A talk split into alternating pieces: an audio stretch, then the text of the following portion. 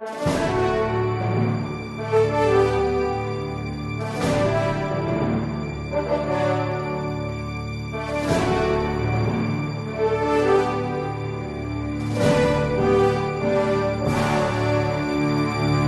pessoa que vive em estado de pecado pode ser batizada?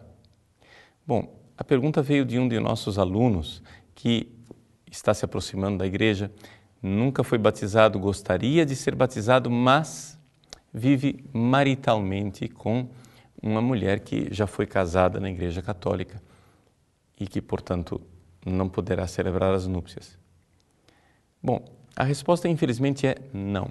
Não. Uma pessoa que está em estado de pecado não pode ser batizada porque um dos frutos do batismo é o perdão dos pecados. Veja, por exemplo, o que diz o cânon 865, que o adulto, para que receba o batismo, deve ser instruído, mas também, conclui o cânon dizendo, seja admoestado para que se arrependa dos seus pecados. É evidente que se uma pessoa for batizada nessa situação, o batismo é válido, mas não é frutuoso. Por quê? Porque as condições espirituais para a recepção frutuosa do batismo são duas realidades. Primeiro, a morte para o pecado e a segundo, o viver para Cristo. São Paulo coloca isso de forma extraordinária nas suas várias cartas. Por exemplo, na carta aos Romanos, no capítulo 6, ele diz assim, versículo 4: Pelo batismo fomos sepultados com ele na morte para que, como Cristo foi ressuscitado dos mortos pela ação gloriosa do Pai, assim também nós vivamos uma vida nova. Então veja, existe uma morte. E que morte é esta? Veja o versículo 11. Assim vós também considerai-vos mortos para o pecado. Então é necessário morrer para um projeto de vida pecaminoso. A realidade de você estar tendo relações sexuais com uma mulher com a qual você não é casado e que, mais ainda, se supõe que ela esteja casada com outra pessoa, impede você de realizar o ato sexual sem cometer um pecado grave. Pois bem, o que eu aconselho na prática então é que você procure um tribunal eclesiástico para ver a situação da validade desse matrimônio, que possui uma presunção do direito, ou seja, nós supomos que ele seja válido, mas pode ser que, na realidade, a sua esposa seja solteira, sem saber disso, porque o matrimônio dela teria sido talvez nulo. É conveniente procurar o tribunal eclesiástico, então.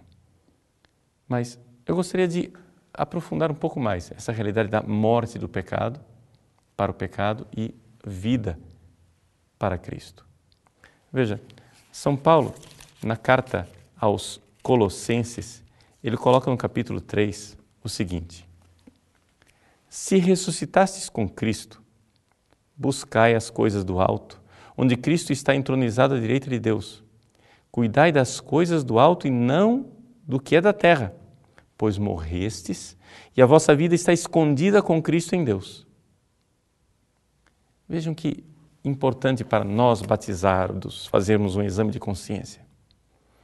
Nós que somos batizados, nós morremos e a nossa vida está escondida com Cristo em Deus. Então, essa dupla realidade de morrer para o pecado e viver para Cristo, ela deve estar presente em nós batizados. Não somente naqueles que são candidatos ao batismo. Significa que, então, devemos evitar a todo custo o pecado grave, o pecado mortal. Porque, mortos para o pecado, podemos então dar aquele passo mais importante ainda, que é viver para Cristo. Veja, existe um salário mínimo, morrer para o pecado. Nós, infelizmente, nós pecamos, mas não podemos fazer do pecado um projeto de vida. Aqui está o problema. O que é que impede uma pessoa em estado de pecado de ser batizada? É exatamente o projeto de vida. Ela não pode realizar um verdadeiro arrependimento se ela vai continuar fazendo aquilo e sabe que vai continuar cometendo aquele pecado. Então, aqui está a grande diferença. Pecar e fazer do pecado um projeto de vida.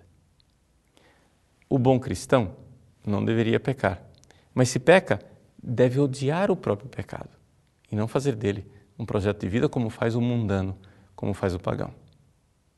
Mas evitar o pecado, ou seja, não pecar, é somente o salário mínimo. O importante é nós buscarmos as coisas do alto, como diz São Paulo aos Colossenses no versículo que eu li. Cuidai das coisas do alto e não das da terra, porque nós devemos lembrar que estamos aqui de passagem. A carta aos Hebreus nos lembra: aqui não temos morada definitiva. A primeira carta de São Pedro diz: aqui nós somos estrangeiros e peregrinos. Por isso, levemos a sério esta realidade de que a pátria é o céu e que, portanto, estamos aqui preparando o nosso céu. Isto é viver na verdade o nosso batismo.